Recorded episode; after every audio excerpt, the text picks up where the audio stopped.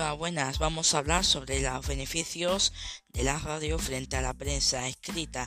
La primera medida de la radio es que ya que se hace en directo o se graba, se sube a un podcast y las diferentes aplicaciones, con lo cual se puede escuchar en cualquier momento y en diferentes horas, ya sea emitido en directo o grabado esa es la facilidad que nos da el Internet junto a la prensa escrita, que aunque ya no se utilice el método antiguo de periódico, ya se puede ver en Internet a través de las diferentes plataformas donde podemos verlo digitalmente. Ya eso es una evolución, tanto que la radio y la prensa ha evolucionado gracias a la tecnología, ya no tanto utilizando esos medios antiguos, pero sí con una evolución de la prensa y la radio en las diferentes plataformas donde podemos verla.